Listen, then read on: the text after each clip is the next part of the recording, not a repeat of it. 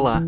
Você ouve agora o conto As Chaves das Portas Perdidas, de autoria de Marília Dias, da sexta edição da coletânea Sesc de Contos Infantis, uma iniciativa do Sesc Paraná de fomento à literatura paranaense. Firmino se aposentou e decidiu que depois de tanto trabalhar, era tempo de não fazer nada. Ficou se enrolando. Viu televisão na sala e por ali também dormiu durante a tarde. À noite não encontrou mais sono. No dia seguinte, no café da manhã, constatou: as coisas não têm mais o mesmo sabor. Foi ao médico e o doutor do paladar avisou que as coisas mudam e que o seu Firmino teria que se preparar para este novo tempo, de ter mais idade. Nada de tapetes em casa e nem dormir com meias, pois ao levantar poderia cair no banheiro. Atenção para não fazer xixi no chão. Isso, aquilo e aquele outro. Ficou desacorçoado Dizer essas coisas para um homem no meu tempo não era assim. Onírio, o vizinho, notou que Firmino estava há muitos dias em casa e resolveu saber o que estava acontecendo. Bateu a porta e lá vem o Firmino de pijama. Firmino, você está doente? Doente eu? Claro que não. O que faz em casa uma hora dessas? Aposentei-me e agora vou viver a vida, não fazer nada. Mas Firmino, a vida continua. Que tal se fôssemos pescar no fim de semana? Pescar no rio Barigui? Eu não. Não perdi nada lá? Pare, homem do céu. Neste mesmo dia, ao abrir o guarda-roupa, Firmino nem imaginou que iria fazer um levantamento da própria vida. Sem querer, encontrou a sua caixa de chaves das portas perdidas. Sentou na cama e tirou uma assim, sem pensar. Era a chave da sua primeira casa em Douradina, o lugar onde nasceu.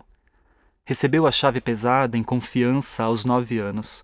Às vezes escondia a chave embaixo do capacho, bem na entrada da casa.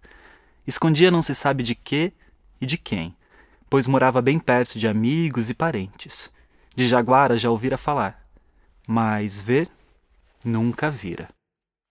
Pensou no pai, maquinista de trem e nas quantas mudanças que a família fez ao longo da vida. Ventania, Rio Azul, Mato Rico, Farol, Pérola. Resolveu colocar as chaves em ordem, de acordo com o tempo. Assim, começou a enfileirar todas elas. Que pecado, falou. Fiquei com a cópia da chave da igreja de Rio Negro. Pensou no tempo em que foi coroinha. Ah, será que o padre descobriu? Tão linda e benta. Não resistiu e guardou de lembrança do período em que tocava o sino e andava pelo beiral da igreja da Nações de Piá. A chave pequenina, a menor de todas, era da caixinha de guardar segredos. Moedas, selos, insetos, ossos, bola de bulica, inclusive uma celsa mesclada, cor de caramelo, valiosa e também foto do Batman, e até meia suja. Momentos de laranjal. Depois segurou nas mãos duas chaves. Uma do cadeado de sua primeira bicicleta comprada em Laranjeiras do Sul e outra do celeiro, onde era guardada. Com ela correu, deu cavalo de pau, pirueta, podou o carro veloz, trincou com a friagem. Aquela chave com desenhos era a da casa velha de realeza. Sofreu com tanta diferença de temperatura. Mormaço, relampeada, depois o toró e o campo florido. Dois palitos e já pensava na mãe virando a chave da porta e ele aos berros. Precisei campear muito, tô moído. Rios Piquiri, Goiôerê. Quanta brincadeira em Mariluz. Em Floraí era responsável pela chave do barracão, bem em frente ao cafezal e à casa da família. Quanta tranqueira! Andava sempre com a chave no pescoço.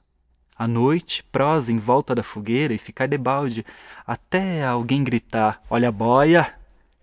Lembrou-se dele, já adulto, do tempo em que morou em Roxo Ruiz, em Guaragi e trabalhou em Ponta Grossa, abrindo e fechando vitrines de muitas lojas. Dois turnos, manhã e noite, tempo de muita responsabilidade.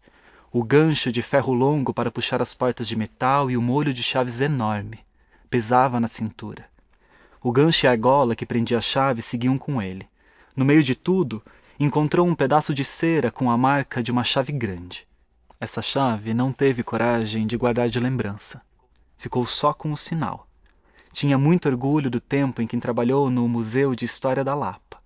Gostava de falar com os visitantes de zelar pelos móveis, as armas, os capes dos combatentes, o vestido de noiva e outras roupas. Lembrou-se dos retratos arrumados como se tudo tivesse acabado de acontecer.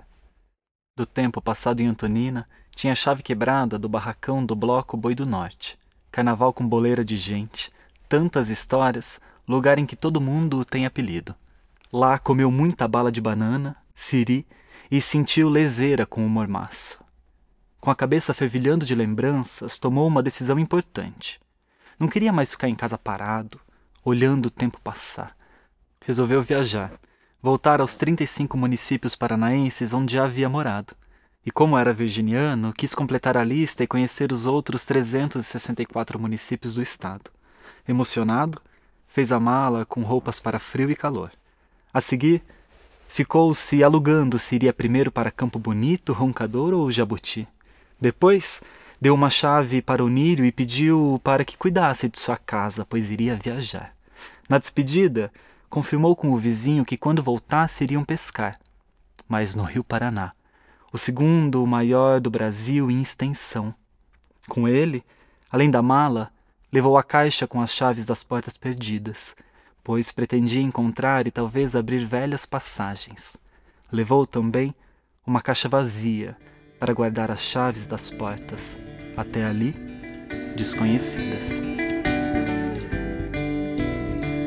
Esse conto foi lido por Leomir Bru. Até mais!